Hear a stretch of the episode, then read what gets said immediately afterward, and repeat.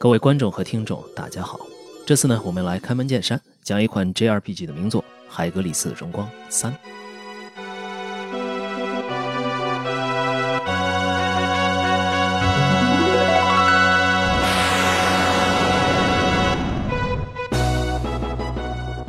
虽然啊，这款作品其实已经相当出名了，但是不得不说，这种名气可能主要存在于相对比较狂热的 RPG 玩家群体之中。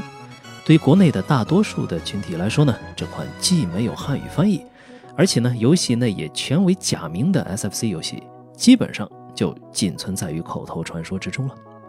所以呢，其啊错综复杂的神话世界观以及精细的故事情节，很少有人能够真正的体验到。这就是呢，我在之前的 PST 那期的游戏通鉴中提到的那个 PSD 问题，就是大家都知道，但是就没人玩过。那有趣的呢，虽然是世界观和表现形式有很大区别，这个肯定的。但是《异域镇魂曲》在剧情的走向和在某些方面啊，与本作还真有许多相似的地方。就说如果你对古早黄金期的 JRPG 颇具特色的那种剧情演绎感兴趣，并且好奇为什么说它和 PSD 有些相似之处的话呢，那么强烈建议看完本期的讲解。系列的出品公司是 Data East。呃，这家公司呢，我们知道它出过很多国内玩家耳熟能详的作品，比如说它更为大家所熟知的 RPG 是另一个著名系列——重装机兵系列。这呢，咱们以后找机会再说。海格力斯的荣光呢，同样是个延续了多部作品的系列。那这个呢，也至少说明了它相对还是比较成功的。那可以说也算是吃到了作为 DQ 的模仿者的红利的这么一个系列了。它在国外呢，也有一个不大不小的圈子，对本作十分的推崇。这里呢，我们只说它的三代，也就是副标题叫做《沉默的众神》这一代。它前面的几部呢，当然不是没有意义，也不是没有水准，只是不太适合我们这样讲。而第三部作品，因为它的剧情相对比较出名，所以说我们这里可以体验一番。那 B 站的 UP 主卡妙，他做过一个相当详细的系列回顾视频，感兴趣的朋友可以去他那里看看。该部作品呢，可以直接上手，无需了解前作的剧情或者设定啊，最多呢，你只需要对希腊神话有那么大致的了解即可。比如说游戏标题中的这位海格力斯，又名赫拉克勒斯吧，啊，他是希腊神话中的一位半神英雄，宙斯的儿子。想必呢，大家还记得他在《战神三》中啊，与奎爷奎托斯交手。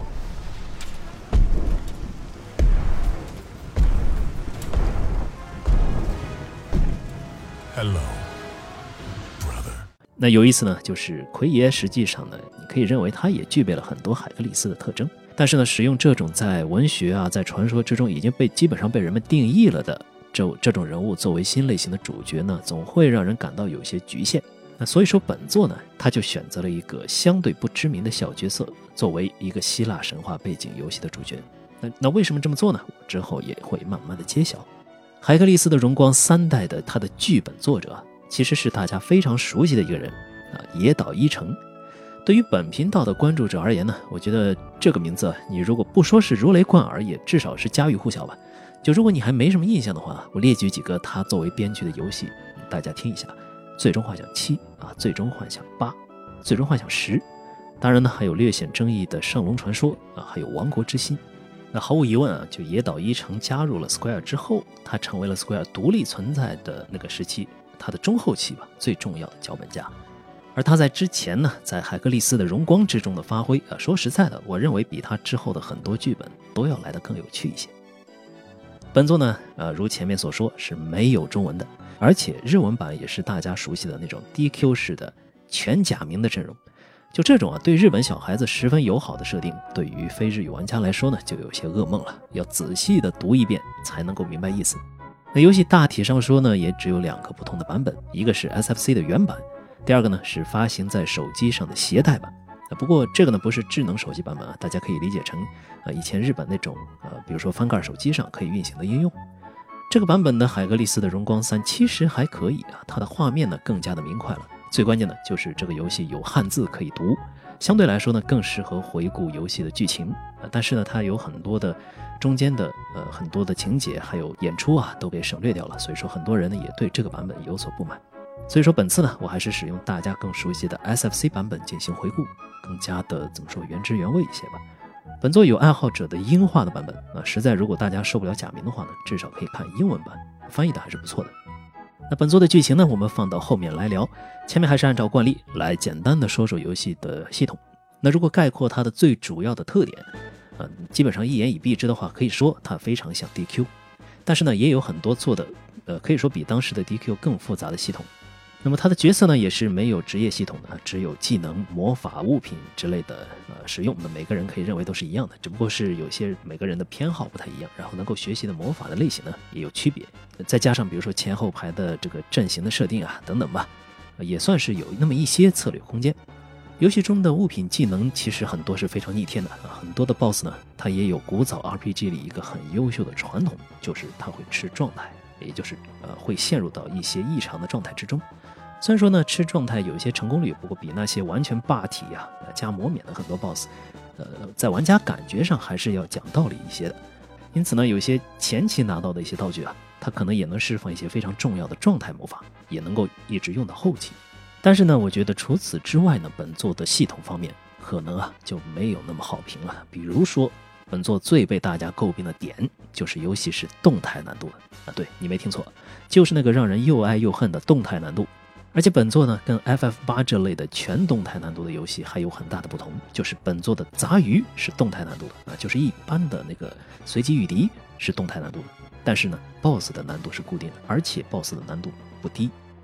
所以呢，你像 FF 八里面呢，你可以不练级通关，对吧？你因为 BOSS 难度也会下降嘛。但是本作就不行，你必须在一个就是杂鱼战的这个动态难度的游戏里练级。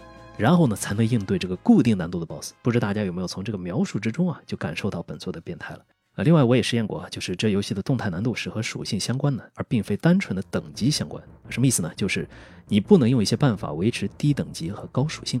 每一场你的随机御敌的战斗总会延续一段固定的时间，而且你总会受到不小的伤害。然后你总要消耗你的资源进行补给。加上呢，游戏的御敌的御敌率非常之高，走的呢又很慢，因此本作的跑图体验。对现在的玩家来说，可以说是相当考验耐心的。那我不觉得会有现代的玩家还会喜欢这个动态难度加高御敌率的这个设定吧？当然，战斗里呢也是有一些有意思的设定嘛，也说不上好坏。比如说本作呢，除了主角之外的角色，他在战斗的时候不一定会听你的。角色呢会根据一个信赖度，然后来决定他有没有一个概率会去自由行动。它可能和你最初的预想会有很大的不同，比如说你让队友砍一刀，但是队友却优先去治疗生命值比较危急的人，或者去优先的消灭生命值最低的敌人，算是可以说半个 AI 控制的角色吧。关于信赖值呢，其实还有个设定，就是如果你老是在 NPC 家里翻箱倒柜的话呢，这个信赖值是会降低的。然后还有几个小设定，比如说游戏里的魔法呢，你是要去世界各地的神殿去巡礼才能获得的。所以说，游戏后期加入的一些角色呢，还要再跑一遍之前的地图才能获得魔法，多少有那么一些不便吧。总体来说吧，本作的系统呢，可以说是非常有年代感的。那如果有朋友打算，比如说你看剧情之前你去回顾一下的话，我的建议啊，其实是开一下金手指。如果你要感受这种古早的醍醐呀，不如你去试一些难度更高，而且难度高的更加有道理的游戏。那至少呢，你可以把它当做一种资源管理的谜题去挑战。但这种强行给你这个随机御敌的杂鱼上动态难度的这种设计啊，我觉得不是特别的尊重你的时间啊，就索性呢就体会一下游戏的这个世界的探索设计啊，还有游戏的剧情就可以了。那接下来呢，我们就进入剧情讲解部分啊，最后我还会对呃人物啊剧情进行一点分析和评论啊，并且最后我还打算去打个分啊，感兴趣的朋友可以听到最后。当然，这必须还是要说一句，下面是对游戏的全面剧透。所以，希望自己体验剧情的玩家就不要继续听下去。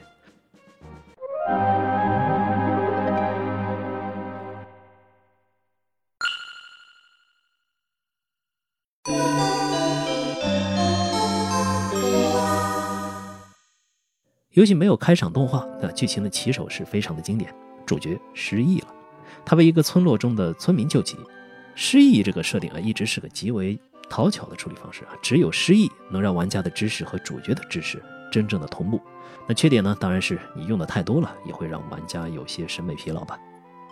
这里还有个细节，主角呢是一位全副武装的战士，他失忆之前或许是准备去上战场的感觉，而且呢，他身上好像也没有受什么伤啊，所以失忆的原因也就成了谜。这里呢是个典型的呃 JRPG 的村庄，有意思的事情来了。本以为这个小村子平静祥和，但是突然间，大地开始爆裂和陷落。那这也是本作很多出人意料的情节的其中的一个吧。那它突然出现了很多大坑，然后咱们的主角就这么从坑里掉下去了。我们掉了很久，就掉了不知有多久才到达底层，最后摔在一块石头上。那更诡异的事情来了，哎，村里的女人们居然就这么轻飘飘的落下来，然后感慨说：“哎，你怎么就这么死了？”看来这些村里的居民同样跟咱们主角一样，并非等闲之辈。当然，事情没那么容易结束。咱们主角一翻身，那不说毫发无伤嘛，也是安然无恙。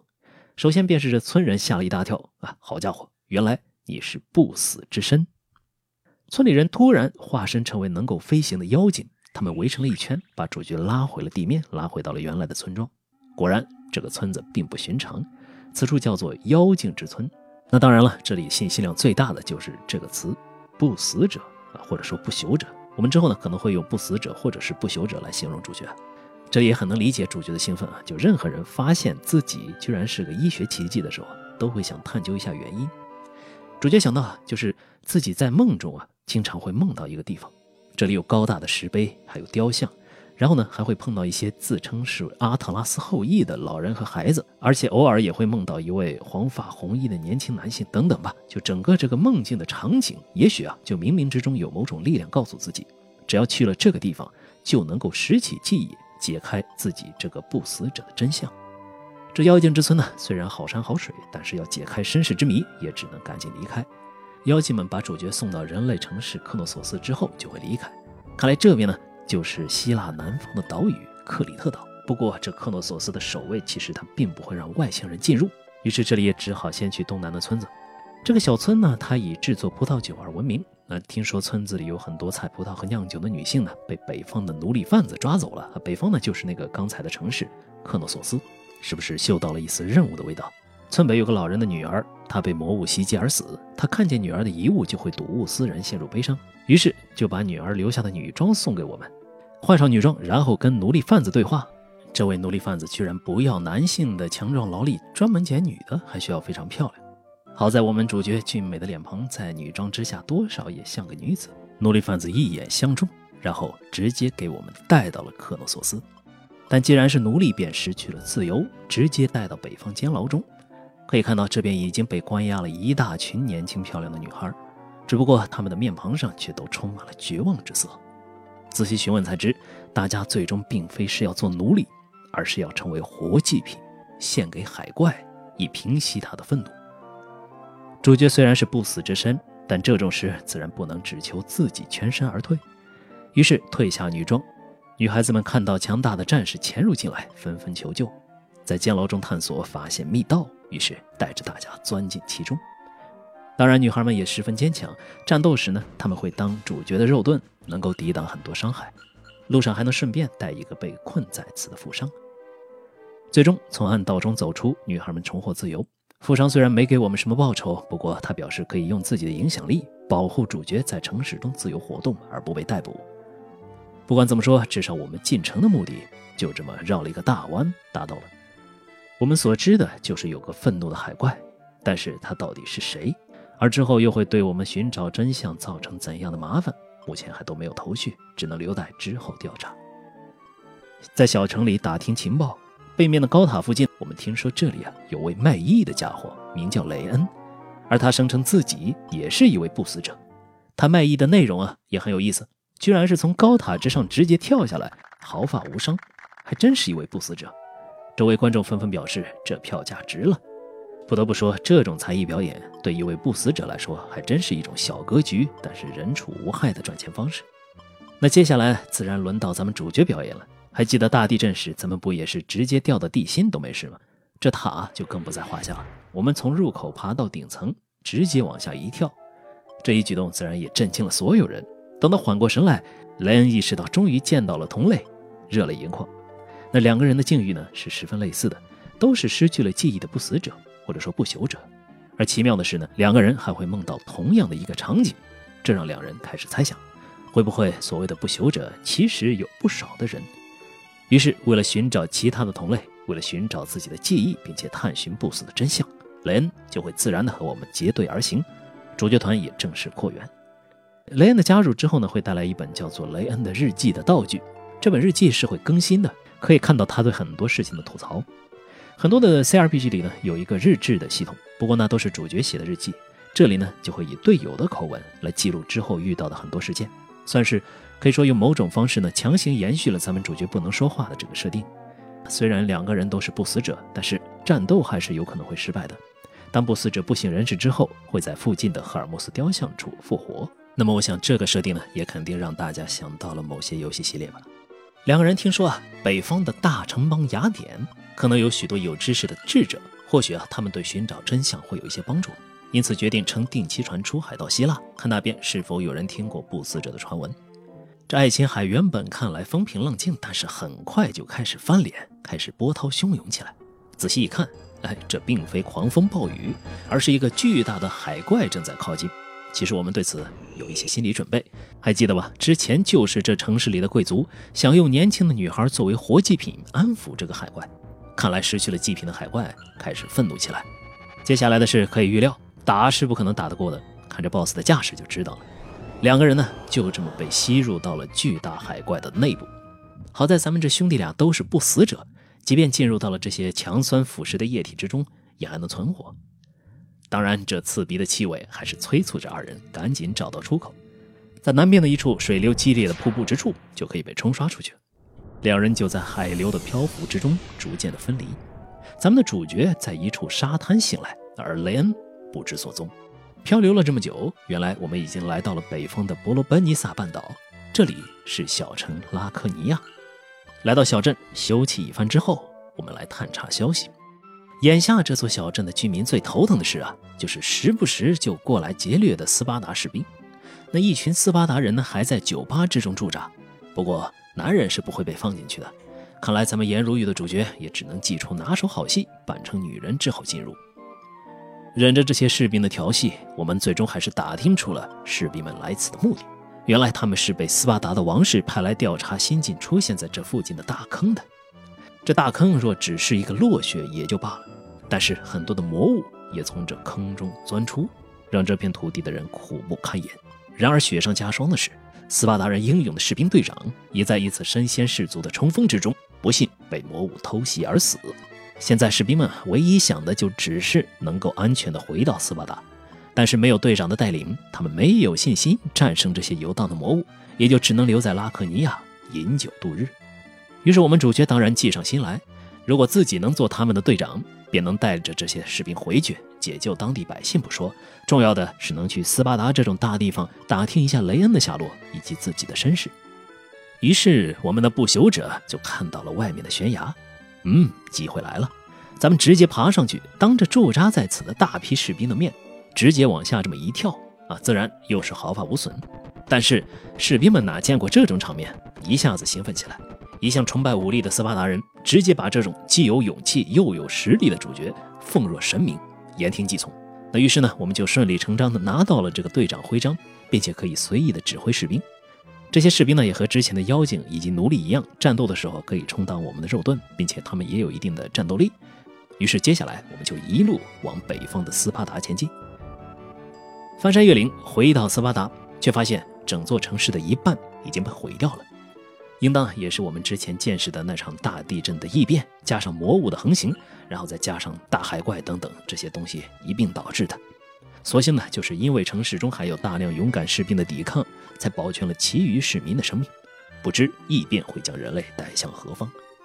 据说这些魔物目前盘踞在东南的洞穴之中。于是咱们补充士兵，顺便练上几级，来到洞穴之中挑战 BOSS，算是游戏里正式遇到的第一个 BOSS 吧。下半身像是旋风一样的独眼巨人阿基里欧。不过我们有这些士兵啊，二百多血的肉盾，所以基本危险不大，快速输出将其打败。打败之后呢，北方的城门也就开了，咱们可以继续离开斯巴达，向希腊中部前进。虽然我们帮着这些居民解决了魔物的问题，但是咱们自己的事却毫无进展，雷恩也下落不明。于是我们把希望寄托在了北方另一个大城邦雅典。雅典城呢，分成了东西两部分，东边是贵族居住的，应该算是上层街区；另外一部分是下层居民和奴隶居住的地方。目前我们只能进入西边。毕竟外邦人呢，也是雅典鄙视链里比较靠下的。和这里的居民聊天，能感受到在雅典中，奴隶主和奴隶之间有巨大的矛盾。奴隶的生活环境都非常艰苦，挤在一个很小的房间中做着各种各样的重活。还有传言说，雅典的王目前处于失踪的状态，不知现在何方。城的东边我们无法进入，好在咱们主角观察到有个塔，塔的高处啊，咱们可以就这么一跳，跳到东边的城区。但东城的守卫不会让我们得逞，看到可疑人员从奴隶区调到东边，他们直接围上来，把我们抓进了奴隶区的监狱，说要关上那么一天。那接下来呢，可谓是天涯何处不相逢了，咱们居然在监狱中见到了雷恩。那不用说，同为不死者的雷恩也辗转来到了雅典城，并且采用了相同的手段，要跳到东边去。同样的，不幸被捕。第二天，守卫就把我们放了出去。有意思的是，雅典王居然被我们在奴隶生活的城区的角落之中给找着了。他突发奇想，微服私访来到西边的奴隶生活区，为了视察这边的情况，看奴隶们平时生活的怎么样。但是啊，跟奴隶们混了一小段时间，他的衣物变得破旧，而守卫居然认不出他。于是他要让主角带自己从一条外部的密道回到王宫之中。那从这些话，我们也判断他就是雅典王，因为他密道回到王宫呢，亲信肯定是认得他的。在雅典城西边，我们遵照王的指示找到密道，一路护送国王回到王宫之中。然后这雅典国王突然大彻大悟，经过了这段时间在奴隶区的体验，他发现奴隶制那就是错误的。于是他接下来工作重点就是废除奴隶制。那雅典王这一招呢，可能有点离谱了啊。我们知道，没有什么王一声令下说奴隶制废除了这种，啊，在一个奴隶本身是根基的社会里是不可能的。不过游戏之中呢，因为大家面临着魔物它的侵扰，因此可能是有足够的动机换得这样一种团结的。那这些不断冒出魔物的大坑，到底通向何方呢？其实作为不死者的主角二人啊，是可以前去探查一番的。我们可以啊，直接的从各地看到的这些坑的边缘跳进去。呃，因为我们是不死之身嘛，那跳进去以后，你会直接到达地底的冥界，然后周围啊都是冥和水啊，这就有点什么感觉，就像是《真女神转生二》里有一些这种直接通往魔界的裂隙，所以啊，我们也能推理出这个坑基本上就跟哈迪斯有关，或许是冥王想要侵占人界的某种征兆。那至少救出雅典王之后呢，我们终于可以在城市的东边活动了。东面的巨大的雅典剧院之中正在上演一出戏剧。那咱们顺便交个钱进去看看热闹，哎，没想到这戏剧刚一上演，一个看起来像是热血中年的一个家伙就冲了上去。那这个中年呢，身材魁梧，满头金发，全副武装，还带个披风，啊，非常的威风，一看就是一名英雄人物。那其实呢，这位就是海格力斯。那咱听他说些什么？他说：“你们这些希腊人、雅典人，知道现在世界上正在发生什么事吗？无数的魔物正从各种大坑中钻出来，侵扰人间。”无数的人正遭受各种痛苦，你们居然还有这个闲情逸致在这看戏？当然了，这个演说也就被工作人员打断，然后他就被强行拉下去。但我们可以在楼外的赫尔墨斯雕像这里找到他。显然，这位看起来格局很大的中年是有可能带着我们这两位不朽者找到真相的。海格力斯提到，最近他也听说过有不死者的传闻，没想到居然已经到了雅典。他表明啊，目前大地母亲正在遭受痛苦，但是。众神之王宙斯等人却对此毫无动作。于是，作为半神的英雄海格力斯选择单枪匹马从奥林匹斯下山，寻找更多的伙伴，并探究这些异变的原因。那显然，两位不朽者是他极好的伙伴。于是，海格力斯加入队伍，主角团再次扩员。那雅典城的线索也已经基本探索完毕，咱们继续旅行，穿过山洞，继续向东，我们会发现，整个世界的异变啊，又多了一个。那除了脚底的大地不停地出现裂隙之外，咱们头上的太阳也开始变得极为活跃。到了白天，这炽热的太阳产生的热浪拖拽着大地扩散开来，让人感到十分的焦躁。也许这也是异变的一环。继续往东，咱们来到了小亚细亚的地界。这里呢有座小城德里斯克，是希腊和特洛伊边境的城市。这个小城原本没什么好注意的，因为大家都是各地来的过客，到这里呢都不会停留。但是我们却注意到一则奇怪的传闻，就是在东边的山洞之中，据说有一位雕刻家，他可以不吃不喝的工作好几天，整天啊都在往这个洞窟的墙壁上雕刻各种各样的立体壁画。大家都传说他好像是个不死之身。这下咱们主角都来劲了，难道说又要找到一个咱们的同伙了？于是咱们赶紧来到东边的山洞看一看。来到山洞的最深处。咱们见到了这位雕刻家，还有他的一位女助手。雕刻家名为特米西俄斯，助手名为斯泰亚。雕刻家见到我们倒是非常高兴，终于有人肯跋山涉水过来鉴赏他的作品了。于是他介绍我们他在这里雕刻的这个壁画。我们所有人上去一看，都非常的震惊。这就是不死者们经常梦到的那个场景，也就是说，这特米西俄斯和不朽者们做着相同的梦。主角赫莱恩连忙问他是否知道关于不死者的传说，并且表明咱们大家的目的就是要去寻找这个梦境之地，并解开不死者的真相。但特米西俄斯犹豫了，因为他虽然有过这个梦境，但从未测试过自己是否是不死者。但由于他同样对梦境的地方十分好奇，因此愿意与大家一同踏上旅程。而助手斯泰亚也希望一同上路，他自幼被收留，为特米西俄斯做了多年的学徒，二人间已经有了深厚的感情，他自然也不会让老师一人面对危险。队伍一下扩展到五人，那么接下来的目标就是小亚细亚上最著名的城市特洛伊。路上咱们遇到了一个我们经常跳下去的那种直通冥界的大洞，但是这次啊，我们要试图跳下去时，会发现斯泰拉阻止了我们。当然，我们作为游戏外的玩家，或许能够进行一个简单的判断。也许我们五个人之中有人不是不死者，游戏才会如此设置。那很快呢，游戏就告诉我们了，确实如此。因为接下来有个剧情是五人在山道中遇到了落石，而落石砸中了所有的人。三位不死者并无大碍，半神呢也只是身上多了些擦伤，但是雕刻家特米西俄斯却倒地不起。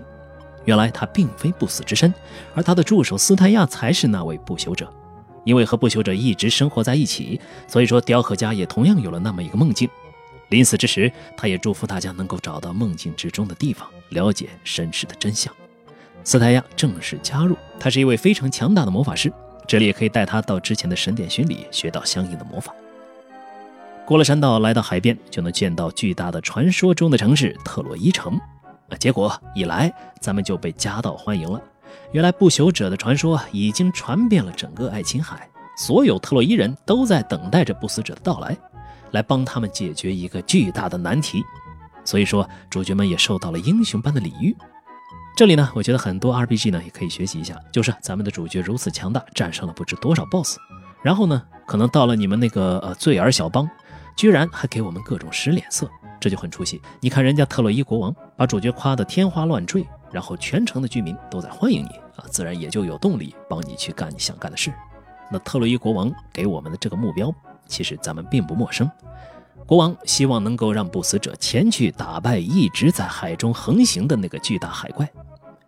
其他的人驾船去跟他战斗啊，那是九死一生。但是不朽者前去的话，打不打得过先不说，至少咱们的容错率很高。打不过，下次再试试。随后，特洛伊王安排我们去休息，有什么事儿第二天再说。旅馆休息时呢，海格力斯提到他注意到最近太阳实在过于反常，可能和奥林匹斯的众神有关。作为半神的他呢，不能放置不管，于是暂时离队。有了上次的经验啊，就是这海怪会把很多人直接吸进他的腹中，因此特洛伊王特地准备了一架巨大的木马船，而这个船坚固无比，是个庞然大物啊，所以说可以幸免于难。当然，大家一说到特洛伊，总会想到特洛伊木马。但是，这木马又不是特洛伊人的，对吧？你把这木马这东西设置成特洛伊的专属武器，总感觉还是有些奇怪。不管怎么说，主角一行人坐船来到这个巨大的海上木马之中，静静等待着那个大海怪的来临。然后，这大海怪果然开始慢慢靠近了。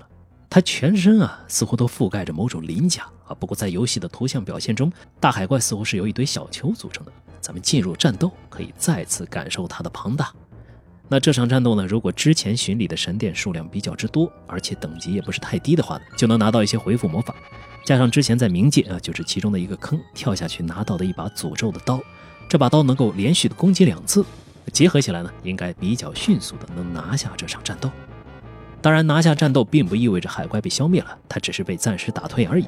此时木马即将沉没，大家赶紧上船。注意到，一只半人马似乎从海怪的肚子里被吐了出来，逃进了特洛伊城。虽然咱们这次只是暂时打退海怪，但也对于特洛伊恢复其地区的海上航路联系起了决定性的作用。主角们再次受到英雄般的礼遇，但这一切呢，却对于解开不朽者们的身世之谜，好像没有太大的帮助。于是，咱们决定继续旅行，在剧院之中可以找到躲藏起来的那只半人马。这半人马非常惊惧地恳求我们不要吃它，而看到主角们并无恶意，他也就告诉了大家自己名叫库林，在海边玩耍之时被海怪吸入腹中，现在只想回到自己的故乡。主角们想，既然人类可能对不死者没有太多线索，那半人马是不是知道些什么？于是接下来的目的便是这半人马的故乡，而距离他村落最近的城市是当时属于波斯的沿海城市班加西。由于现在海怪已经被我们暂时的击退了，所以海上航路开始畅通，直接坐船即可到达。但是呢，我们来到波斯的结果就是，咱们的朋友库林啊，这位半人马就被波斯的士兵给抓走了。听他们的说法呢，好像是作为一种高级食材，库林这种细皮嫩肉的小半人马太受欢迎，而国王正在征集这些食材。于是为了解救他，大家也只能四处打听消息，但是暂时一无所获。于是咱们一路向南，我们会注意到半人马偶尔会在一些废弃营地之中出没，但见到人之后就会惊恐地四散逃脱。在南方山路中仔细探查，就会发现一条道路通往隐藏着的半人马村落。这里的半人马长老在我们身上闻到了库林的味道，所以说他以为是我们把库林给杀害了。哎，不管怎么解释呢，这长老都不听。于是他给我们下了一个诅咒，就是他把主角全都变成了半人马形态。哎，你别说，这还真是帮了大忙。咱们赶紧赶回班加西。那听说抓住一只半人马就能拿到一千金币，咱们这三只直接出现在士兵面前，一瞬间就会被一堆人给围住抓走。于是咱们也用这种方式呢，总算找到了库林的所在，这就在波斯城中的监牢之中。那在墙壁上，咱们找到了几块薄弱的石头啊，一点点的，咱们用半人马的蹄子把它给抠开，能够来到一个很多的日式 RPG 中都会引入的这么一种关卡，就是前行关。慢慢的躲开这些士兵的视线，一路前进。其实啊，我觉得这种前行关呢做的特别出彩的可能很少，我们可以认为也是当时的设计师在游戏玩法上的一点点拓展吧。那一路呢，在这个士兵的背后躲避视线，走出监牢，然后马不停蹄啊，没错，真的是马不停蹄了。咱们回到半人马村落，长老见到我们把库林给带回来了，自然气消怨解，把我们变回了原来的样子。不管怎么说，咱们现在已经可以前去波斯城。然后才知道，原来啊，波斯王认为吃这个半人马的肉可以让自己变成不死之身，所以才花重金从猎人手中购买这些东西。那咱们自然也就表明身份，赶紧说自己就是不朽者，从来没吃过什么半人马的肉啊，对吧？又不是唐僧肉，希望王能够停止猎杀这些无辜的生物。波斯王不信我们是不死之身，但这个难不倒我们，咱们直接找个高塔往下纵身一跃，那你不相信也得相信了。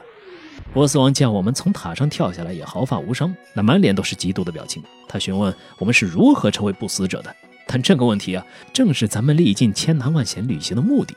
那波斯王呢，并不相信，他只觉得是这些不死者不愿意告诉他罢了，因此下令所有人打入监牢。已经不记得第几次进入牢房，不过这次可没有什么密道给我们走。此时特洛伊城突然被魔物袭击，这时王倒是想起我们了，准备拉我们前去抵御魔物侵扰。那这个也是非常经典的展开了，这对咱们的队伍来说其实不在话下。一路寻找魔物的来源，咱们就来到东南的一处遗迹之中。原来是希腊神话之中的衰老之神格勒斯盘踞在此。我们之前拿到了一个附带麻痹属性的攻击武器，咱们把它装备给速度最快的角色。只要这位角色出手，有很大概率麻痹敌人，导致 BOSS 一回合行动跳过。那么接下来就是单方面的虐杀了。BOSS 战过后，一出门我们就发现到了世界出现了另一个异常的现象：太阳似乎再也没有升起来。之前还在炎热灼烧的大地，正逐渐变得荒凉无比。而与此同时，这世界的另一块地方却似乎永远有太阳挂在天空。回到波斯城，波斯王向我们道歉啊，说不应该这么对待咱们这些不朽者，也提到了这个巨大的太阳相关的异变，并且希望大家去调查一下。雅典王身边智者如云，也许他会有些线索。那这里呢，就是个强引导了。尽管咱们这些不朽者的目的啊，不是什么拯救世界，而是寻找自己的真相，但是大家也都不会放任世界凋零，而只有自己存活，对吧？所以，为了解决太阳的异变，大家回到雅典的新都城。但这里呢，也是一片悲观情绪。人们呢，不解的事情其实啊，不是这些异变，而是在于为何奥林匹斯的众神不再帮助大家。众神纷纷选择了沉默呢。找到雅典王，他提到，一边是永远的黑夜，一边是永远的白天。他从未见过有神话之中描述过如此景象。也许奥林匹斯山脚下的贤者们知道些什么。在这个贤者之村里，我们终于了解到，每天的太阳的东升西落，是因为太阳神赫里奥斯驾驶由天马佩格索斯所拉的马车，带着太阳由东到西巡游，而如今事有异变，只能到天空找到太阳神才能搞清楚。一位老人提到，村里的年轻人戴达罗斯正在打造一个能够飞翔的机械装置，也许能够带着大家去天空一探究竟。那听到这个，咱们就不困了啊！总算在乐园德拉多中找到了居住在此的戴达罗斯。他提到，为了造一个巨大的风筝，需要到北边的洞窟找到阿列夫的羽毛。那这也是一个比较长的任务链了。只是这一切都是值得的，因为最终主角们终于获得了可以通过滑翔的力量乘风飞向天空的风筝。游戏里这个地方的设计也有点意思啊！还记得之前那些可以坠落的高塔吗？那现在这些高塔呢，都可以被用来滑翔。不过多数的高塔上因为风向原因，只能转移到地面其他位置，而只有从特洛伊高塔上跳下来滑翔。才能够进入天空领域之中。在云层之中前行啊，我们发现返回天空解决太阳异变的海格力斯居然也在场。在他的说明下，我们终于明白了事情的原因。原来啊，就是太阳神赫里奥斯把驾驶太阳马车的任务交给了自己的孩子法厄同，而法厄同不小心放跑了拉车的天马，这才导致太阳被固定在了原地。于是主角们就帮忙在马群之中找马。啊，这里呢，如果找错了，就会和天空使徒战斗，直到找到正确的马为止。最后，法厄同就会感谢我们。法厄同送给我们一个神殿钥匙，看来要解开这一疑惑，或许要和神面对面质问才行。待到海格力斯和法厄同离去之后，一位重量级的角色突然出现，他就是天神乌拉诺斯。作为天空的统治者，他和奥林匹斯和天界的联系若即若离。他曾经是神界的领导者，但随后他的大部分的力量被宙斯封印了起来。乌拉诺斯说道：“不朽者，你们竟敢阻止我的计划！也罢，魔物正入侵人界，我希望拯救人类，而宙斯却只会眼睁睁看着人类毁灭。我选择了一个人，他可以拯救世界。你们未来遇到他时，如果能伸出援助之手，那这次的事就一笔勾销。”随后，他给了我们一个重要道具——天空的召唤。那这个道具呢，可以直接来到天空，以后咱们就不需要这个风筝了。还没等他说完话，只见一阵电闪雷鸣，原来是宙斯呢也注意到了不死者们的动静，他用强力的闪电劈中了风筝，导致起火，大家也就猝不及防地从天空摔向地面。好在咱们都是不死者，即便从云端落下，地面摔出一个大坑，也只是拍拍身上的泥土，就又毫发无伤地启程了。不过，这宙斯为何感觉要与我们为敌？那目前还不太清楚。同时，我们落在的这个地方啊，村落里围观的居民也吓坏了。和他们对话会发现，我们会被认为是天界降落在此的神。很多居民也热泪盈眶地说：“这么多代以来的虔诚祈祷没有白费啊！”搞得我们的主角很是尴尬。尽管关于不朽者身世依然没有头绪，但我们相信不死的原因肯定是和神有关。而神如今的沉默不语，同样令人感到反常和不安。因此，接下来的线索就在雅典北方的宙斯神殿之中。用法厄同给我们的钥匙打开神殿深处的大门，我们得知，如果要前去神界直接询问诸神的话，需要通过三项试炼。这里呢，说实话就是一些设计略显蹩脚的谜题啊。第一个试炼是一个静止迷宫啊，不断的利用地形怎么避开镜像，走到出口即可。第二个试炼呢是一个有大量落穴的房间，那不想拿宝箱的话，直走即可破。第三个试炼其实就是一场 BOSS 战，这个 BOSS 只有你向后走才能接触，向前走是无法接触的。这位 BOSS 叫做摩莫斯，是希腊神话中的批判和讽刺之神。咱们利用双倍攻击的武器，然后加上附加攻击次数的道具，稍微注意补给，也就很容易过。接下来一阵闪光，我们直接传送到了神界。这里居住着奥林匹斯众神，尽管人间如今水深火热，但诸神沉默不语，没有表现出任何行动意愿。甚至以宙斯为首的众神对人类还有一些敌意，比如爱神阿弗洛狄特说：“美好之物都在消失，这与人类息息相关。”战神阿瑞斯提到：“人间正爆发战争，这是人自找的。”丰收之神德莫特尔也说：“人类才是导致大地伤痕累累的罪魁祸首。”甚至于宙斯和赫拉都提到要将人类从大地上抹去，世界才能重归秩序。也只有雅典娜略有顾忌。要是人类的确罪行累累，但要将他们除去，似乎太过残忍。或许也因为个别神的恻隐之心，他们终究没有亲自动手，所以才纵容冥界魔物横行，或是无视太阳的炙烤，对人间疾苦保持沉默。至少这是目前主角们对神态度的理解。显然，神不是这部作品的主角，但他们为何如此消极，以及到底是谁给了主角三人不死？由于我们曾经帮助过法厄同找回天马，所以他倒是为我们提供了一些线索。也许普罗米修斯是这一切的起始。听说他因为创造了不朽的人类而得罪了宙斯，被锁在了天界之塔中。为了进一步得到答案，大家遵循雅典娜的指示，在火神和菲斯托斯这里拿到天界之塔的钥匙，向塔顶进发。终于，我们在塔顶解开封印。战胜守门的星辰守卫，见到了困在此处的普罗米修斯。普罗米修斯虽然被囚禁多年，但见到我们依然十分的精神，便问道：“你们就是那些不朽人类吗？”主角们回答：“正是。我们前来就是为了询问，作为创造了不朽者的普罗米修斯神，我们的身世的来历到底是什么，以及我们到底有怎样的使命。”普罗米修斯回答道：“没错，是我赋予了你们永生。”我将祈祷封在三个不朽之魂中，送到了人界。是不朽之魂选择了你们，你们依然可以按照自己的意愿行事。但是关于你们的使命，我寄托在你们身上的希望，我无法告诉你们。我希望你们能够自主的行动去发现它，而非由我引导。斯泰拉追问：“我们并非神的玩物，你把我们的记忆还给我。”普罗米修斯回答说：“剥夺你们记忆的是宙斯，宙斯反对赋予人类永生。”而我则反抗了他的权威。宙斯不能剥夺你们的不死之身，所以他一怒之下抹去了所有不朽者的记忆。他认为没有记忆的人类更可能表现出他们的本性，从而证明我是错的。你们不是神玩弄的玩具，但我一直认为不朽者的存在和不朽者行为本身对决定人类未来至关重要。希望你们能够展现真正的本性，深思你们的抉择，回到你们来的地方。我想看到人类真正的力量。随后，普罗米修斯陷入沉睡，而主角们对这些模棱两可的回答并不满意。从乌拉诺斯到宙斯，从普罗米修斯到奥林匹斯诸神，不知为何，他们都对人类展现出了一种失望的神态，而且也并不愿意透露不死者存在的目的以及之前的记忆。也就是说，天际的线索也就此断掉了。与此同时，宙斯愤怒的声音响彻天际：“愚蠢的人类，你们竟然还在天界，滚回去！”在你遭遇彻底毁灭之前，你们将受尽折磨。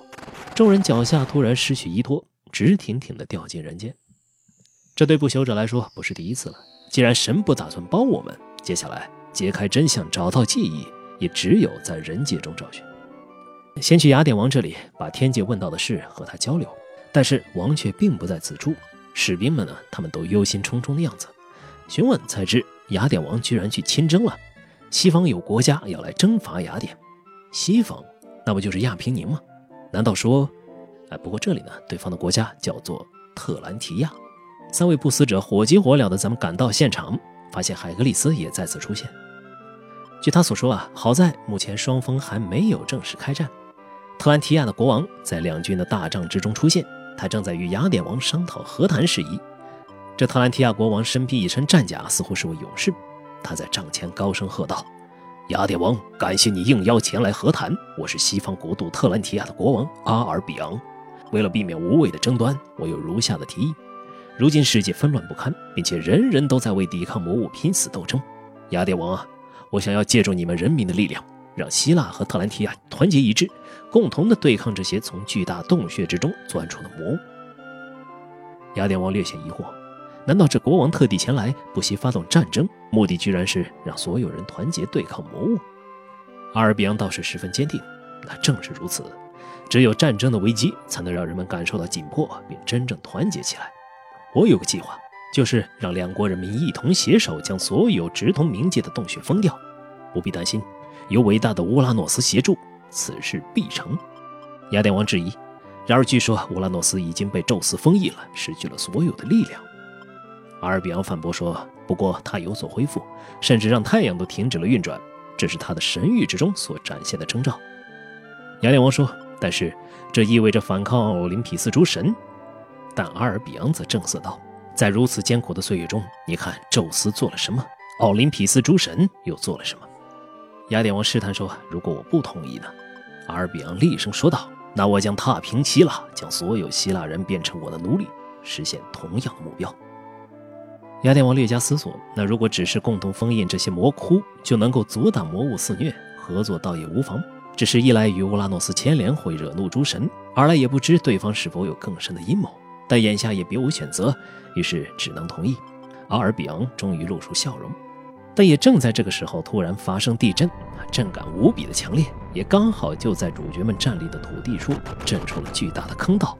接着就是一路下落，不朽者们连同海格力斯一起直接掉入了冥界。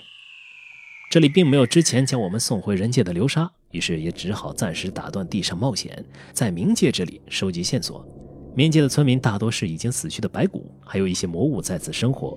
所有居民见到大家以肉体凡胎堕入冥界，都十分的惊讶。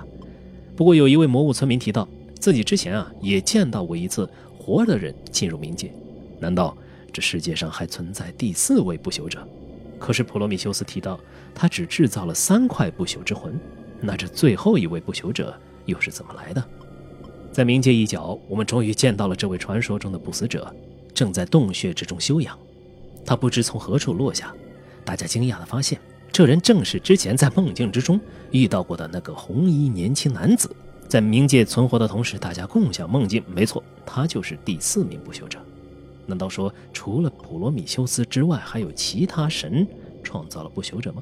或者，在所有人失去的记忆的碎片深处，埋藏着与这第四位不朽者身世相关的秘密？待他醒来见到大家，也表示曾经在梦中与主角相遇。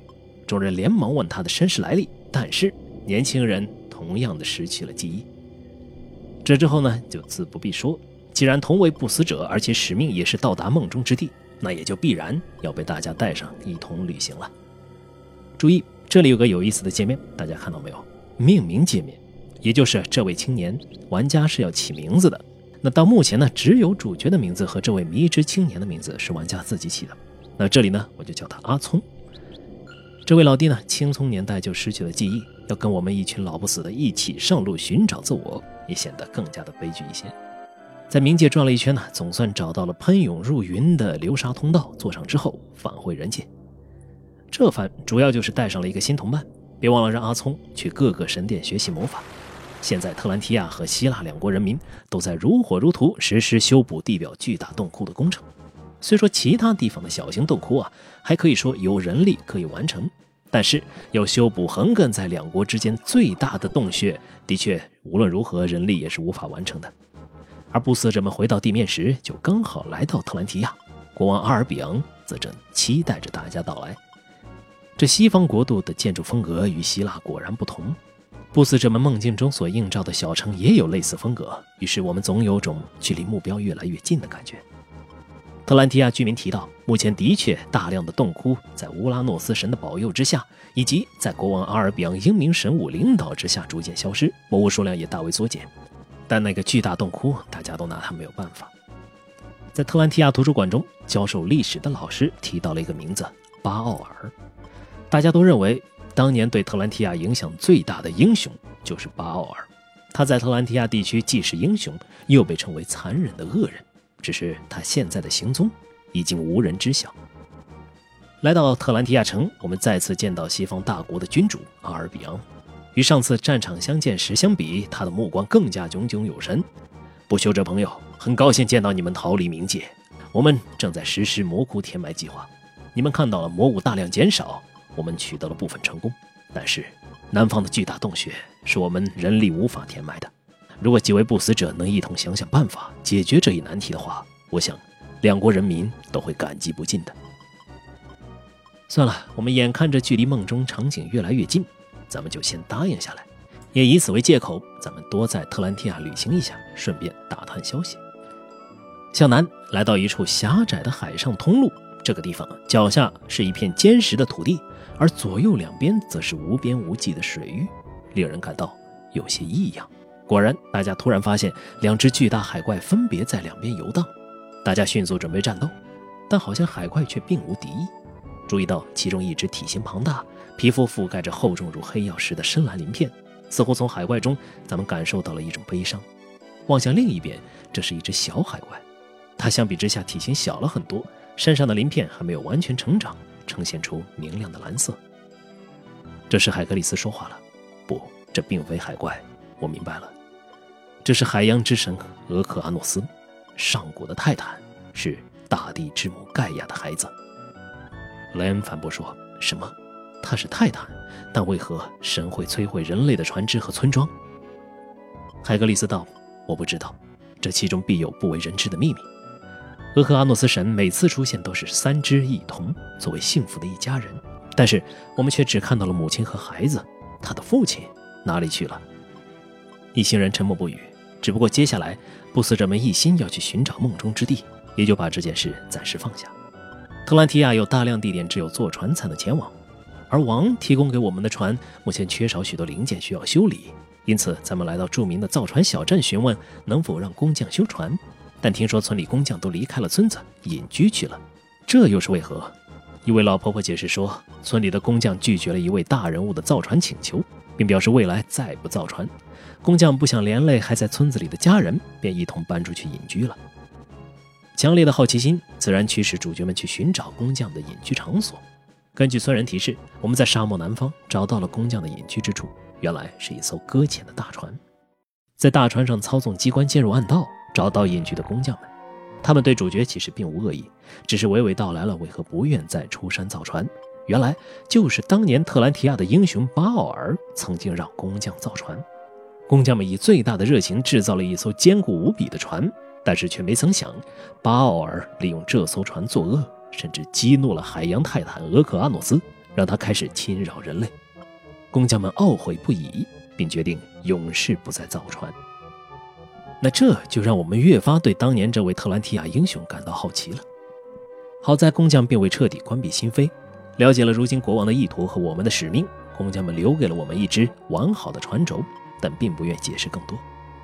带着船的桨轴返回特兰迪亚，发现它刚好能装进国王之前坏掉的船上。这下我们也终于有了能够在广阔海洋上航行的能力。不过，为了把船据为己有，咱们还需要国王的正式许可。回到特兰提亚城找到国王，他也欣然同意。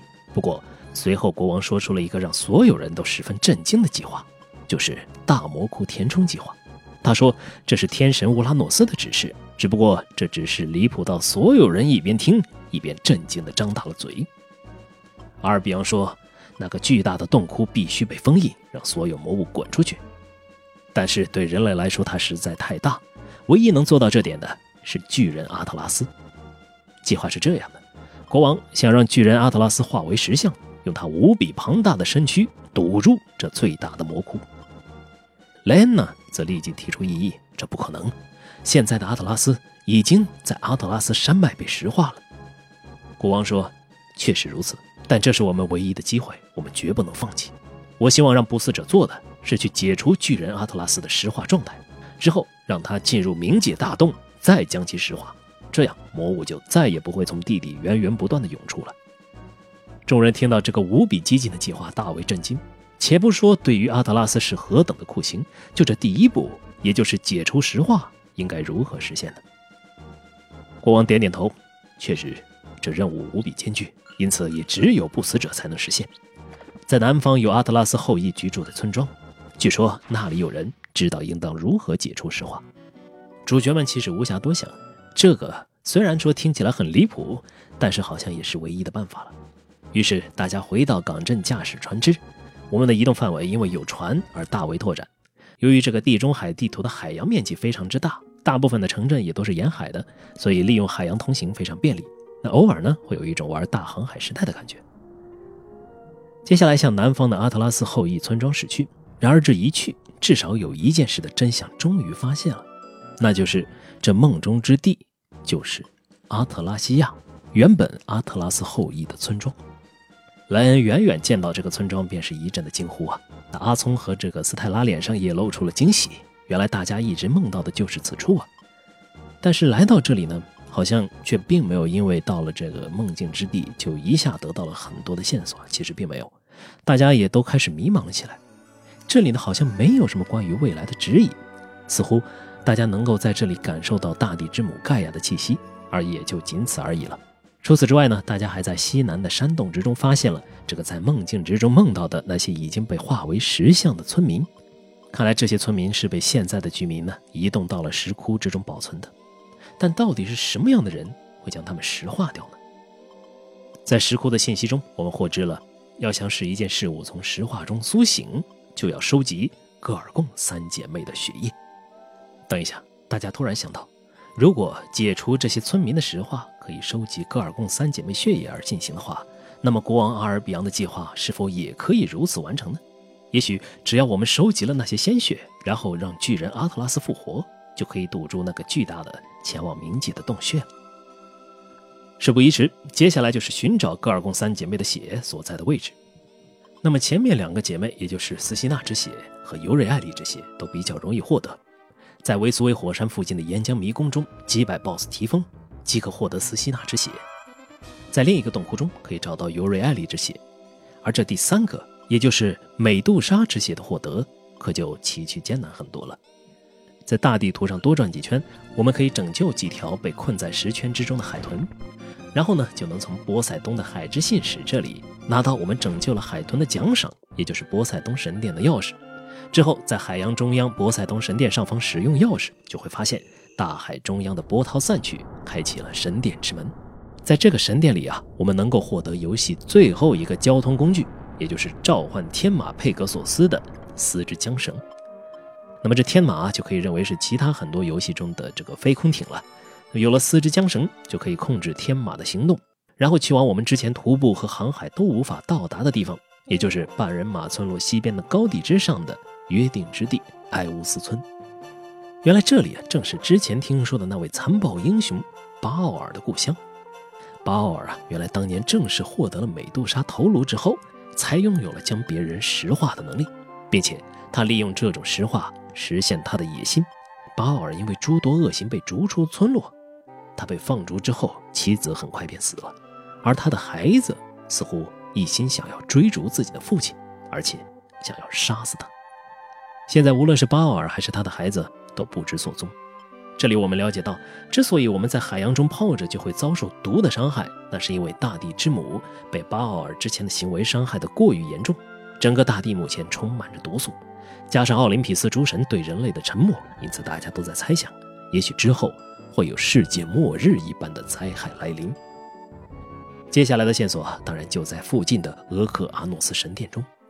不用说，神殿中又是大量的解谜和御敌，一路杀到最深，会发现这里同样是没有 BOSS 的。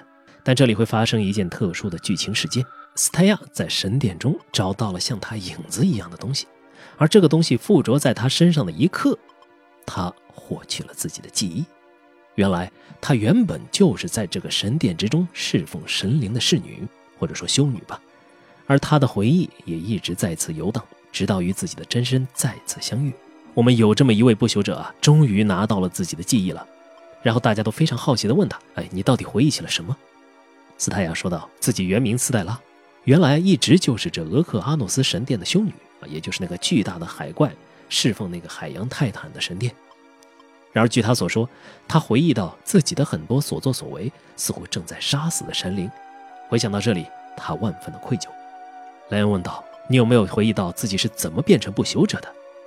斯黛拉坚定地说：“自己想起来了，正是自己向着俄克阿诺斯祈祷之时，一股暖暖的光突然包裹住了自己。”莱恩说：“难道这就是普罗米修斯制作的不朽之魂？”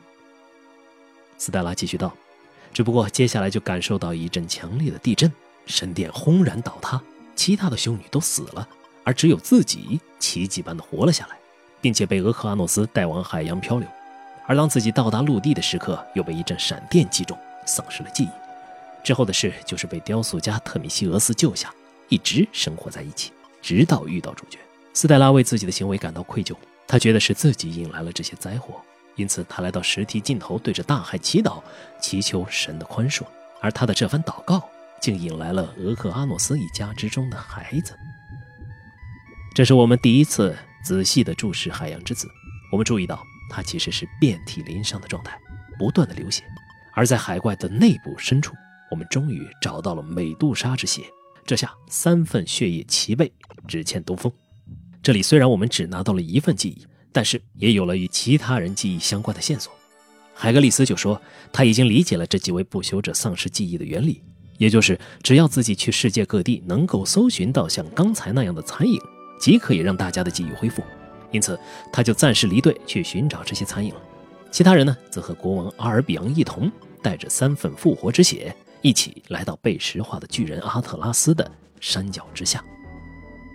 山脉直插云霄，山道之中也如同仙境。但我们这趟旅途注定不会平顺。大家云中漫步许久，见到了一个奇异的景象：一个绿色的巨人阻挡着我们的去路。此时，乌拉诺斯的声音突然从天空传过来：“这是冥界之王哈迪斯派来阻止我们计划的魔物，速速将其消灭！拯救世界的曙光就在眼前。”这绿色怪人总有种说不上来的感觉。好像有些熟悉，这里他会释放让全体成员沾上异常状态的魔法，还是用我们之前常用的那些套路，给主要的物理 DPS 上二次攻击，其余的成员呢也会优先解决异常的状态，之后速战速决即可获胜。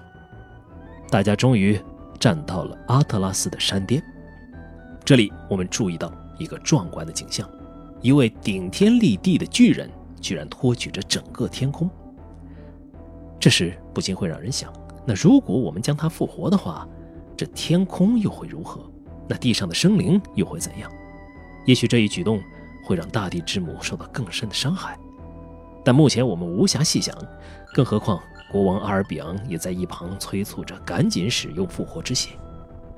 于是我们一个一个地将这复活之血浇灌在巨人的身上，每使用一次，这巨人身上都仿佛会多一分生机。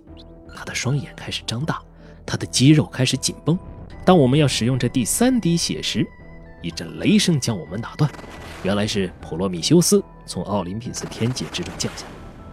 他似乎有些愤怒而失望地说：“人类，你们选择了错误的道路。这复活之血本是要由你们去证明自己的东西，不应当在此处使用。阿特拉斯是支撑世界的栋梁，我将阻止你们复活的。”这时，大家才意识到，不知何时他已经被宙斯释放。那么，也许意味着他和宙斯达成了某种共识。但国王阿尔比昂却并不服气，他觉得这是唯一正确的选择，因而他再次召唤天空之主乌拉诺斯，希望能够得到力量驱逐普罗米修斯。然而，普罗米修斯叹息一声，高声说道：“乌拉诺斯，你的计划已经失败了，收手吧。虽然我们走上了不同的道路，但结果却是一样。”如今只剩下了宙斯的道路了。此时，所有的神突然消失，而主角们也被传送到了山脚之下。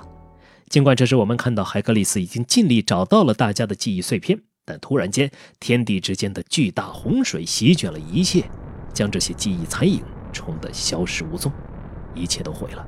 是的，就在一刹那之间，世界被大洪水所淹没了。为什么说我们来复活阿特拉斯是错误的道路？那又为什么说乌拉诺斯也同样失败了？游戏也逐渐地揭开了他最后的谜团，也就是游戏的副标题“沉默的众神”。神到底都在想什么？如今主角们面对一切被洪水吞没的世界，会觉得极为的迷茫。这时，只有最高点的约定之地——巴奥尔曾经生活的村庄还没有被淹没。但即便是幸存者，想在这样的世界生存下去，也是极尽不可能的。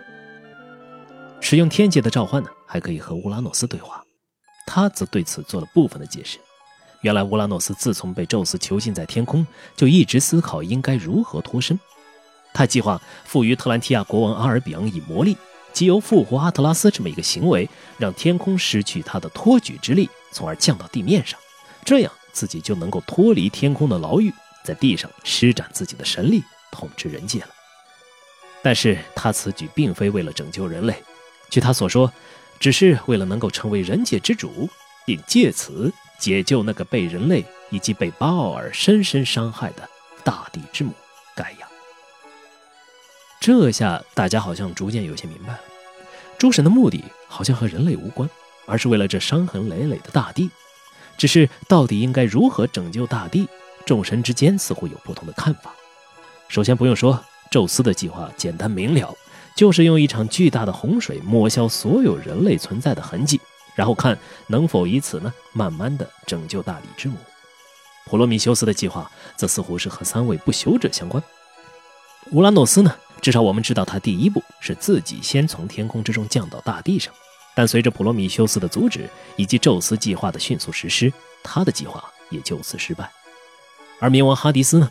他看来是要打通冥界和地上，派遣魔物统治人界，然后或许要寻找机会治愈大地之母。无论这四个神到底都作何盘算，最终宙斯得逞了，他的计划实施了。但是，即便他的计划实施，这世上的毒水却依然存在，大地依旧伤痕累累。于是，主角只能乘坐天马，不断向天际线飞行，所见之处却只有绝望。人类灭绝，自然陷入毒沼，这就是一切的终结吗？没有任何人得到救赎，诸神也没有实现自己的愿望，这就是终局吗？并非如此。就在这时，飞马进入了冥界之门。是的，也许在所有人死后的场所之中，还能找到一线生机。这里死后的人们形成了自己的村落，只是这冥界的生存环境相比人间过于恶劣。死人们也只是遭受勇士的折磨。北方便是冥王哈迪斯所在的宫殿，我们一定要找到他，把整件事问个清楚。哈迪斯的爪牙不难对付，只是在进入冥王哈迪斯宫殿之时，除了主角外，其他人都被陷阱困住，导致接下来只能孤身前往。而哈迪斯也终于向我们讲述了事情的一部分真相。很久不见了，巴奥尔。我们注意到。他称呼主角为巴奥尔，这一下似乎之前许多事情都联系上了，还记得吧？此人正是将大地之母盖亚害得伤痕累累的元凶。他作为特兰提亚的英雄，他利用了美杜莎的头颅石化了海洋泰坦，实现了自己的丰功伟业。而后来此人不知所踪，这下我们终于知道了，原来主角就是巴奥尔。哈迪斯继续说：“你难道忘了我吗？”我是你的创造者，哈迪斯道清了事情原委。原来巴奥尔后来因为罪孽过重，因天罚而死，之后是被哈迪斯从冥界复活，并且创造成为不朽者，然后重新放回了人间。这下一切都说通了。之所以有四位不朽者，那是因为斯黛拉、雷恩和阿聪是由普罗米修斯的不朽之魂所制造的不朽者，而主角则是由冥王哈迪斯亲手创造的。那么，哈迪斯赋予主角不朽之力的目的，原来是看上了他作为英雄强大的实力，想让他率领魔物杀向人界。只不过这一计划被意外中断了，其中断的原因当然是因为主角的失忆。哈迪斯开始愤怒，我知道这一切一定是宙斯搞的鬼，但是你连我的命令都不记得了，我要你何用？我之所以要创造你这个不朽之身，是为了拯救大地之母，这样。我就可以成为新的众神之王，而你这个没用的家伙坏我大事，因为你的失败导致宙斯占了先机。即便你是不死之身，但今天就是你灰飞烟灭之日。接下来是一场 BOSS 战，我们先不管哈迪斯之前受了什么刺激啊，咱们后面都会解释一下。那这场 BOSS 战本身呢，可以说是整个游戏中最为艰难的战斗。咱们只有一个人。但对方有三个，而且对方的这些人呢，会不断的施展回复啊，以及复活术去复活其他的同伴，可以使用那个让敌人群体睡眠的道具，然后可以逐个击破。当然了，你在冥界跟哈迪斯的战斗呢，其实没有真正的胜利，勉强战胜之后，他也只是更加的愤怒。然后有意思的来了啊，他把我们变成了一个之前我们遇到过的那个绿色的怪物。并且他提到，这个绿色怪物是无法和任何人进行交流的。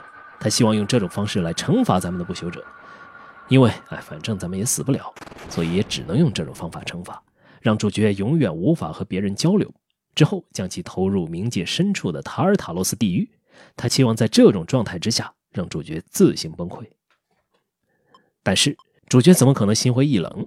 在解了几个谜题之后，咱们奇迹般的从塔尔塔罗斯地狱之中走出来了。但迎接我们的是一个名为克罗诺斯的神，此神来头不小，他是盖亚和乌拉诺斯之子，掌管时间。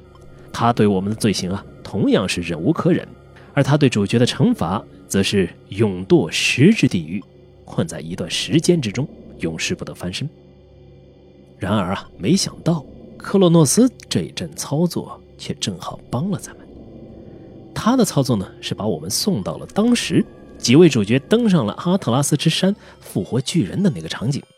有意思的是，这里角色反转了过来。咱们的主角成了那个拦路的 BOSS，绿色的怪物，而即将面对的就是这五位爬上山顶之后呢，就会立即用复活之血让阿特拉斯巨人复活的主角团。好在克罗诺斯并未剥夺咱们的记忆，也就是主角其实明白，这里自己一旦失败，事情就会不可避免地朝之前的方向发展啊！全世界进入到被洪水毁灭的境地，然后咱们在冥界之中再次面临大败。而自己却又无法进行任何有效的交流，因此咱们唯有发挥剩下的主观能动性，让面前的主角们意识到事情有些不对。大地之母盖亚此时也有信息传达，他表示，即便不能说话、不能战斗，也有能够传达信息的方式。那这个方式是什么呢？于是咱们接下来的战斗只使用防御，看看主角们能否意识到。那么接下来呢，就是承受主角团疯狂的进攻。你防御了一段时间之后，大家一定会发现事有蹊跷。为何面前的绿色巨人完全不进攻？于是几位主角再次决定静观其变，想要理解这其中有没有什么更深的阴谋。但是乌拉诺斯是不允许这种迟疑的，他指使之前的特兰提亚国王阿尔比昂催促主角们赶紧将这个绿色怪物杀掉。但是你越催啊，大家就会越觉得事情有诈。最终，阿尔比昂和乌拉诺斯居然恼羞成怒。国王表示：“你们不打他，那就先收拾掉你们，然后自己去拿着复活之血复活阿特拉斯。”所以啊，没想到咱们要跟着国王撕破脸了。那这场战斗呢，多少还是有些意料之外的。之前国王一直表现的比较镇定，没想到原来他其实只是乌拉诺斯的一个爪牙罢了，或者说他的一个傀儡。乌拉诺斯有自己的算盘。好在此时阿尔比昂发挥不出神力。相对容易处理，打败他以后，他就会暂时撤离。关键的时间点到来了，还记得吧？之前那一次啊，就是我们没有等到海格力斯将主角的记忆送回，就触发了人类灭亡线。那这一次呢？由于事件导致的阻挠，因此海格力斯成功的将大家的记忆碎片带回，每一位不朽者终于获得了自己之前的记忆。最为震惊的，不用说，就是主角了。那我们之前也已经知道，主角真正的身份。就是之前特兰提亚的英雄巴奥尔，这里也就是主角真正开始接受这个设定的时候。那我们从头看看，就是咱们主角到底都回想起了什么。首先就是一个被驱逐的场景，巴奥尔虽然是一位勇士，但犯下了很多罪行，被之前的村落所驱逐。这个时候呢，他其实已经拿到了美杜莎的头颅，这里他抛弃了自己的妻子和孩子，然后。他利用美杜莎的头颅以及自己天生的神力，之后会做下很多的丰功伟业，成为当地英雄。但是啊，他不满足于在一个小岛之上被这么一些人所簇拥，他想到更大的世界中闯荡。他注意到，阻拦了自己的国民到更大的大陆之上的其实是一个海峡。那他想到，如果把这个海峡给填上，是不是大家就可以到大陆上发展了？那么他想出了这么个主意。首先，利用海洋泰坦俄克阿诺斯一家三口会一直在一起的习性，利用一个巨大的捕鲸船拖着海怪一家中的孩子来到海峡的对面，然后啊，只要这个小海怪不老实，他就会用非常尖利的矛去不断的刺小海怪的身体，然后即便是啊海怪已经痛苦非凡，但是他仍然去不断的去伤害他。直到他的血液伴随着洋流逐渐的传出去，然后吸引大的俄克阿诺斯前来营救自己的孩子。可见啊，这家伙现在是丧心病狂了。为了自己那么所谓的丰功伟绩，然后就要做出这样伤害海洋之灵的举动。俄克阿诺斯父亲前来营救自己的孩子，然而却不知他已经进入到了巴奥尔的陷阱。就在他来到海峡此处的一刹那之间，美杜莎的头颅发挥了作用。将整个俄克阿诺斯石化掉，成为了改变大地的地貌的这么一个连接之处。现在海洋被巨大的石化之后的海怪所连接，人们可以在海洋的两边自由来往了。那特兰提亚呢？原本也只是在一个岛上的小国，由于他这次举动，特兰提亚扩展了自己的疆土，慢慢的变成了西方的一个大国，他自己的野心也得到了极大满足。然后。他就听说了这么一些传言啊，就是南方村落中一些所谓的阿特拉斯的后裔，居然想要妨碍自己的这个丰功伟业。他们想用复活之血，也就是戈尔贡三姐妹的血液，把这个俄克阿诺斯从石化之中复活。这个主角怎么可能忍得了？于是心狠手辣的他来到这个小小村落中，把所有他遇到的阿特拉斯的后裔一个不留的全部石化掉了。那我们注意到，这个阿特拉斯后裔居住的阿特拉西亚，就是后来不断萦绕在所有不朽者梦境中的场景。或许对普罗米修斯塑造的不朽者这是一个线索，但是对于巴奥尔来说，这可能是他这一辈子都忘不了的噩梦。然而，阿特拉斯后裔们已经在杀人魔到来之前，把复活之血散布到了世界各地。这下咱们的主角可急了，赶紧到各地去寻找复仇之血。然而，就在他寻找的途中，遭遇到了宙斯的天谴，堕入冥界，遭受折磨。那后来的事呢？咱们就知道了。冥王哈迪斯看中了他的能力，将他塑造成为不朽者，然后派到人界征服人间。那同样前往地面的，其实还有各种各样的魔物。那么通道以及这些巨大的坑洞，也都是冥王哈迪斯这段时间配合之前的计划所制造出来的。但是造化弄人，天谴再次降落在了咱们主角头上。宙斯不允许作为不朽者的主角存在之前的记忆，因此一道天雷把巴奥尔的记忆删除。然后就是游戏开场的景象了。这个其实也就是为什么咱们的主角刚刚在妖精之村醒来的时候啊，就遇到了地震，这些通往冥界的巨大的开口也就此打开的原因。因为咱们的主角就是那个率领这些冥界大军去前往人间的魔将。但是呢，这也算是一种怎么说？出师未捷身先死，失去了记忆的不朽者呢，就由玩家操控，经历了之前游戏中的种种，然后发现了事情的真相。于是，所有人也都在主角的描述下明白了这一切，大家的目的就十分明确了：手上的复活之血应该怎么用？明白了吗？没错，就是赎罪，把之前石化掉的俄克阿诺斯释放掉，也许就能以此为契机，慢慢的治愈大地之母盖亚的伤痕。来到特兰提亚南方，那是俄克阿诺斯被石化的海峡。在这里，咱们之前见到过小海怪和他的母亲遥相对望，而父亲却总是缺席的场景。那么真相揭晓，他的父亲其实也在此处，只是被石化掉了。进入洞窟中，走到石化后的俄克阿诺斯的腹部，在这里，我们还会遇到最后一个要阻拦我们的家伙——阿尔比昂。他代表的乌拉诺斯派还想做最后的一搏，同时国王也不希望我们破坏特兰提亚的繁荣。于是，这最终决战就在阿尔比昂以及乌拉诺斯所神化的怪兽之间进行。当然了，稍微分析一下呢，你会发现哈迪斯其实也在这个时间线中。他以为我们的前线战况顺利，而宙斯呢还在斟酌自己是否要毁灭全人类。普罗米修斯则在观察不朽者们是否选择了正确道路。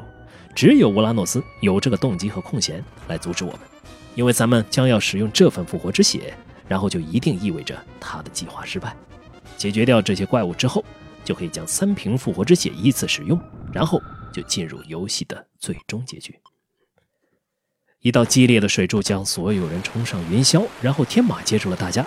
大家在天上呢，目睹到了接下来感人的一幕：石化解除，海洋之子终于团聚。而在奥林匹斯的众神也发觉了主角们的行动，宙斯终究还是对人类怀有恻隐之心，并没有一开始就毁灭人类。尤其是看到了不朽者们的所作所为，也得知人类有赎罪的意愿。只是他仍然要警告人类说：“记住，除了人类之外，这世上还有如此之多的存在。人类并非全部，整个世界由盖亚的内涵和外延组成，并非为了人而生。看来至少咱们这次逃过了一劫。但如果人类无视了宙斯所说的话，那么将来也会再遭大难。”接下来是普罗米修斯。当然，就是对各位不朽者的表现非常之欣慰了。尽管人类还不太确定自己的选择是否真的正确，但是普罗米修斯说：“快看看吧，这世界如今的样子，证明了你们。”我们看到啊，其实就是游戏想表现如今的世界，它的伤口正逐渐的被治愈，然后原来独爪一般的海洋呢，也恢复成了正常的样子，各个陆地板块也都愈合了自己的伤口。最后，海格力斯也向我们道别。当不朽者询问他人类对大地之母来说到底是正义还是邪恶的时候，海格力斯同样犹豫了，但他还是欣慰起来，说自己有永恒的时间去思考这个问题。另外两位不朽者，也就是雷恩和斯黛拉，也和大家说了再见。雷恩决定去周游世界，而一直以来感觉对莱恩颇有情愫的斯黛拉，则借口说莱恩这家伙一直不让人放心，也只有自己跟在旁边才可以。随着两位不朽者的离去，最后就剩下了父与子两个人，也就是巴奥尔和阿聪。阿聪便是那位被巴奥尔抛弃的孩子。阿聪也表明了自己其实一直以来都是想杀死父亲的，是他为了自己的财富和野心做出了无数恶事，抛弃妻子，并且再也没有回来。这一切让阿聪感到如此痛恨，尤其是他母亲死去的那天，他下决心要杀死父亲。然而获得了记忆之后，他其实已经看到了不朽者失去记忆后的澄澈眼神，他也看到了我们之后的所作所为。因此，即便自己的记忆深处想要杀死父亲的念头从未消失，但在后来越来越多的共度时光中，却放下了杀意。毕竟，那个巴尔其实已经死了。即便如今的主角仍有他的记忆，但两个人的本质却完全不同。阿聪询问主角：“父亲之后将何去何从？”主角并未答话，而之后他将遵循盖亚的指示。开始在无极地狱塔尔塔罗斯受尽一切的折磨，开始他的赎罪生涯。而在这一切过后，他被许诺重获新生。大地之母如此说道：“土壤将重新找回他们的归宿，而水的滋润将逐渐抚平我的创痕。大地将再次满溢新生的蓬勃。愿你在归来之际，能重生在生机盎然的绿色大地之上。”接下来就是游戏的片尾了。我们可以看到，主角堕入冥界，在塔尔塔罗斯游荡。经过漫长的岁月，他的重罪将得到宽恕，然后以新的生命形式再次被送回地面。主角在一个充满生命力的土地上重生，画面渐渐淡出，游戏结束。那么好的，我相信啊，在刚才的解说之中，你已经基本明白了，游戏是有一条贯穿始终的暗线的。实际上呢，就是四位神对拯救大地之母盖亚的一场竞赛。在这场竞赛之中，有四位参赛选手啊，分别是众神之主宙斯，然后天神乌拉诺斯、繁荣之神普罗米修斯以及冥王哈迪斯。那么，大地之母又如何是变得现在的伤痕累累的样子呢？啊，原罪者其实就是咱们的主角巴奥尔，可以说是特兰提亚的大英雄，然后呢，也是大自然的破坏者。这个人啊，其实有点像是一个反面的海格力斯吧。巴奥尔拥有神一般的力量，同时充满了欲望和野心。他被自己的村落驱逐，然后无恶不作啊，利用了这个特兰提亚国王，并且利用了美杜莎的头颅，不断的伤害海洋，呃，伤害大地，呃，去改变了地形。这些呢，都给大自然、给大地之母带来了深深的伤痕。但是呢，连接了特兰提亚两片土地的巴奥尔则被人民奉为英雄。这些事实呢，都让众神对人类逐渐的失望。而接下来呢，诸神当然不能坐视不理啊。游戏的设定里啊，所有的神其实都是非常的重视大地之母盖亚的。那很多其他的希腊神话相关的游戏中呢，那盖亚可能是一个比较边缘的角色啊，对吧？但是这里呢，盖亚是整个世界的一个基础运行规则的设呃一个设定，因此保护它是所有神的首要任务，并非是必有人类的。神之所以之前必有人类啊，是因为人类会对盖亚负责，人类会去让大地变得更加的有生机，但是。当人类开始伤害盖亚的时候呢，世界运行的规则将成为这些神的首要任务，所以说呢，也就会对造成这一切的人类保持沉默了。当然，这一个竞赛呢，也就是约定第一个能够拯救大地之母盖亚的神就会成为新一任的众神之主，然后就是取代现在的宙斯的地位吧。啊，因此就出现了之前我们说的这四种策略。啊，宙斯的策略就是毁灭所有人类呗，啊，让大地之母逐渐的自我恢复，因为只要没有人类，情况一定至少不会恶化。但是由于普罗米修斯的强烈的反对，以及啊宙斯自己其实也比较犹豫啊，加上身边的什么雅典娜啊也在对他，呃做一些劝说吧，他的大洪水这个计划一直都算是比较受阻的。于是他和普罗米修斯以及其他的神达成了这么一种潜规则：那如果你们的方法都无效，那没办法啊，那只能采取我的办法，毁灭所有人类，然后咱们再慢慢的看。那普罗米修斯呢，其实他的方法就是制造三位不朽者啊。因为他的神力，他说了，只能制造三位啊，更多的不行了。然后就利用三位不朽者的力量，去看看能不能去引导人类走上正确的道路。啊，也就可以认为啊，就是制造了这么几个超级英雄啊，看这几位超级英雄能否带领人类发现自己的罪过啊，并且赎罪啊，解决现在的危机。而乌拉诺斯呢，他有自己的计划。他首先是要降临在人界，成为人间的统治者，然后在此基础之上再去拯救盖亚。因此，他试图引导人类解除呃这个巨人阿特拉斯的石化，以此啊先解脱出来，然后通过自己的力量拯救盖亚。冥王哈迪斯的想法呢，其实呃可以认为是有点类似于宙斯的啊，就是他想培养这个被宙斯杀死的巴奥尔成为一个不朽者的将军，然后这位不朽者将军啊率领魔物返回人界。处理掉所有的人类，然后自己统治人界，然后慢慢的恢复大地的样貌。所以说这些神的意图啊，不知大家大概都明白了没有？那最后的结果呢？我们知道，根据游戏流程的进行，咱们其实是走上了这个乌拉诺斯引导的那条路，也就是在阿尔比昂的引导之下呢，咱们选择了使用复活之血去复活阿特拉斯，从而让天空降到地面，然后让天空之主去统治人界这么一条道路。但是。这条路呢，却被普罗米修斯从中作梗，并且宙斯也趁虚而入，用洪水淹没了大地，最终他的计划得逞。那接下来呢？啊，主角们从乌拉诺斯和冥王这里得知了计划全貌。随后，克罗诺斯在这里发挥了重要作用，把主角送到了之前的一个时间点。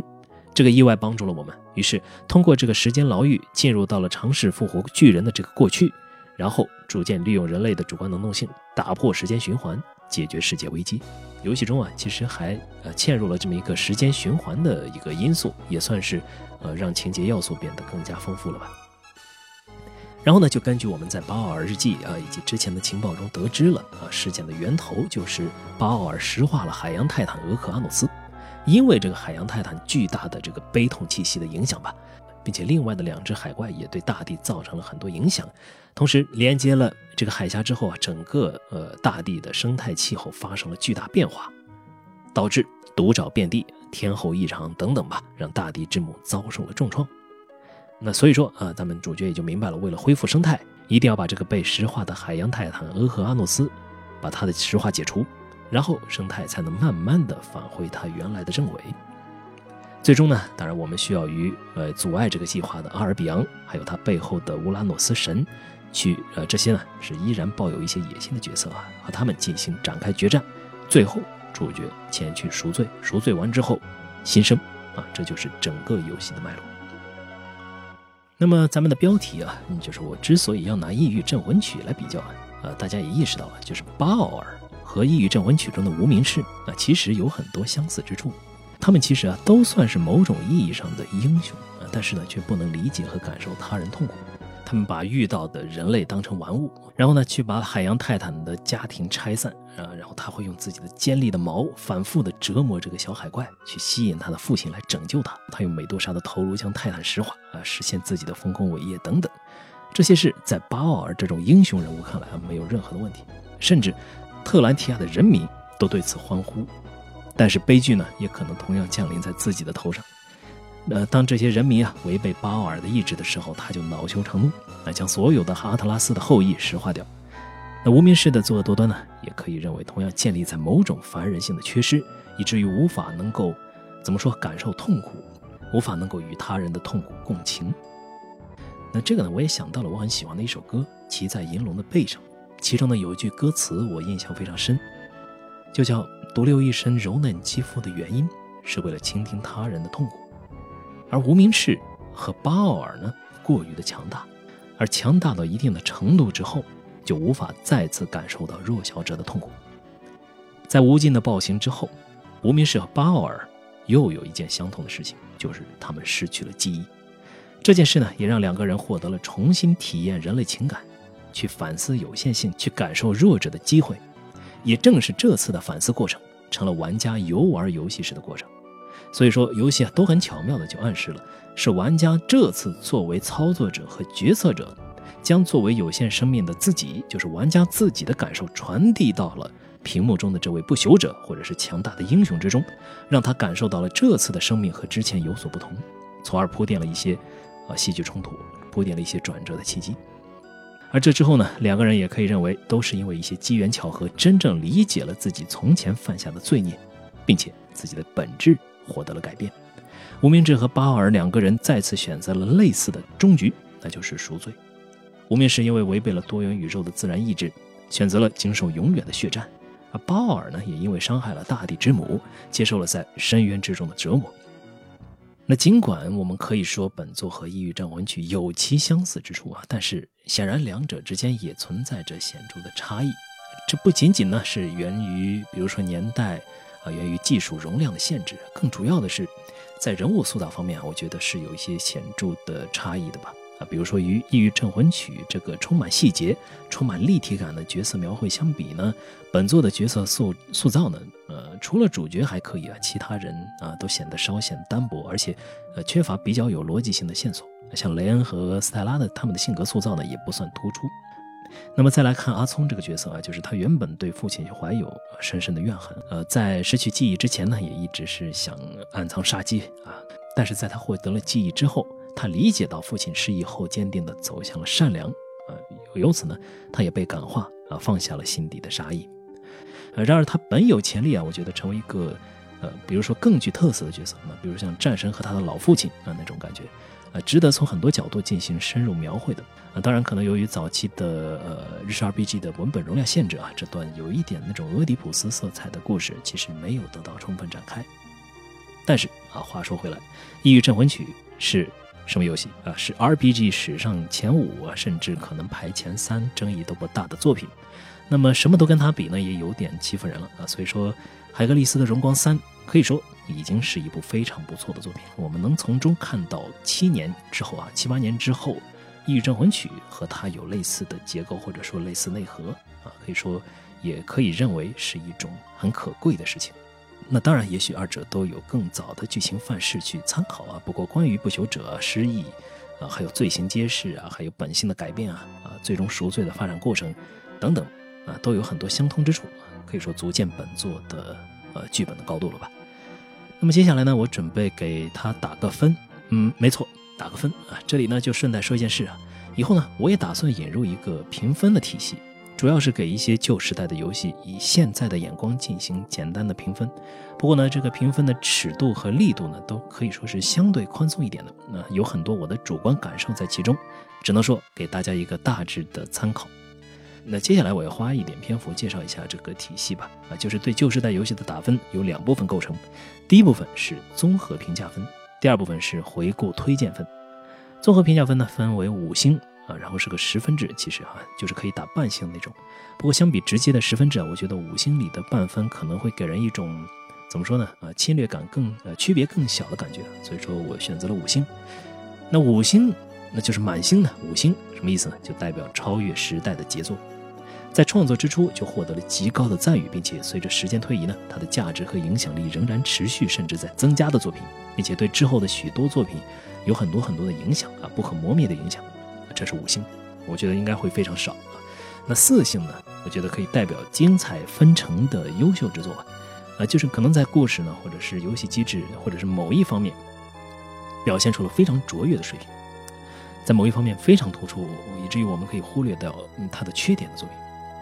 那三星呢？代表我觉得可以代表可圈可点的作品啊。虽然无法在很多方面达到卓越，但是仍然具有一定的亮点啊，具有一定魅力的作品。那两星呢，就是游戏机制或者剧情有非常大的问题啊，导致充满了槽点的作品啊，可能是故事的线条过于的奇葩，也可能是比如说游戏的机制过于的反人类啊，当然也可能是 bug 频出啊，或者是某些方面过于的激进，以至于让人呃难以理解的作品嘛啊。不过也正是因为它有一些这种原因，导致我们很多人乐意去回顾这样的游戏。那么异性呢，呃，就是我想打给真正的平庸之作呃，就是。你找不出它哪里好，你甚至找不出它哪里烂的有意思啊，烂的甚至都没有特色的游戏啊。我们因为某些原因呢，我们两星和一星的游戏的回顾和评测可能会很少。但是啊，不过我想呢，也许未来我们会对部分的烂作或者一些猎奇的作品做出一些规划。因为怎么说呢，游戏烂不代表视频烂，对吧？你讲烂作的游戏，呃，这种故事型的视频啊，我想也是很多人比较喜欢的形式啊。以后咱们或许也可以啊做一些规划吧。好的，这是综合评价分的一个体系。那么，由于我们所评价的基本都是旧时代游戏啊，所以说眼光多少会有些不同。有时就是带着一些时代感的宽容吧，呃，就是我们可能或多或少的用了一些历史的眼光去看待旧作。因此，我们要引进第二个评分。那第二个评分就是用来抛去历史和时代滤镜的，直接用来评价游戏是否还值得你现在去想办法购买或者下载以后补习。啊，因此是一个可以说是实用价值更加高的一个分数。那我的评价呢，同样分为五星，一星代表毫无上手补习的必要，就是以现在的游戏习惯，基本上是绝对玩不下去的，或者是即便你能玩得下去，也得不偿失的。那两星呢，代表如果你是系列的死忠粉啊，或者是你有非常强烈的朝圣的欲望啊，或者你有其他的原因必须得去玩啊，比如说你可能是个游戏策划，那这个游戏呢有一些东西你就特别感兴趣啊，等等。可以试着补一补，否则的话还是点到为止，对游戏的一些东西有所了解就够了。那三星呢，就代表至少对一般的玩家来说可玩啊，但是游戏的体验完全不够现代，建议使用修改器啊、金手指或者加速等等方式去改进体验或者是增加效率。呃，四星呢就好很多了，呃，四星代表即便是现在的眼光也完全可以玩啊，甚至你当成新游戏去玩就没有太大的违和感。而且这段游戏旅程呢，能给玩家带来相当多的乐趣和启发的。五星就是必玩推荐，五星的这种游戏呢，就可以超越很大一部分当代游戏的顺位，在你的必玩游戏列表中可以占据一席之地。那好的，这就是两个评价体系，一个是综合分，一个是现在的回顾分。那么我之后呢，可能会单独的出一期视频，把之前的所有的游戏的相关的评分补一下啊，这样呢，也就能形成一个简单体系。那当然了，还是叠个甲，就是这是主观评分，相当于回答一些朋友这样一个问题啊，比如说阿布主，你觉得这游戏怎么样啊？值得玩吗？那我相信呢，之后就不需要再去单独回答这个问题了。那题外话说太多，那这里呢，我给本作的主观综合评分是三点五只天马。本作在机制和画面上呢缺乏亮点，好在在剧情、在世界探索、在音乐方面值得赞赏，在相对早期的 JRPG 中属于偏上的水准，但是距离真正的一线和二线作品呢，在大量的方面还是有明显差距。那本作的回顾推荐分是二点五星，对阅读纯假名的日语障碍不大的玩家可以提高到三星左右。总体来说，本作算不上是特别值得上手回顾的作品。在地图探索和剧情发现上呢，偶尔会让人觉得还是很有趣的，但是这种体验会淹没在大量不够人性的机制中。动态难度带来的这种沮丧和对时间的浪费，会很快摧毁你的好奇。如果你想回顾本作的话呢，我觉得可以放弃研究战斗，利用金手指不御敌，并且大幅提高人物属性，单纯的体验寻找剧情线索的过程本身，也许。最大化你的体验。那么好了，比较啰嗦的尾巴我也就说到这里了。以上就是本作的全部内容，包括了本作的简单的介绍、呃系统的介绍、剧情的讲解，以及我们对一些剧情和人物的分析，并且对它进行了评分。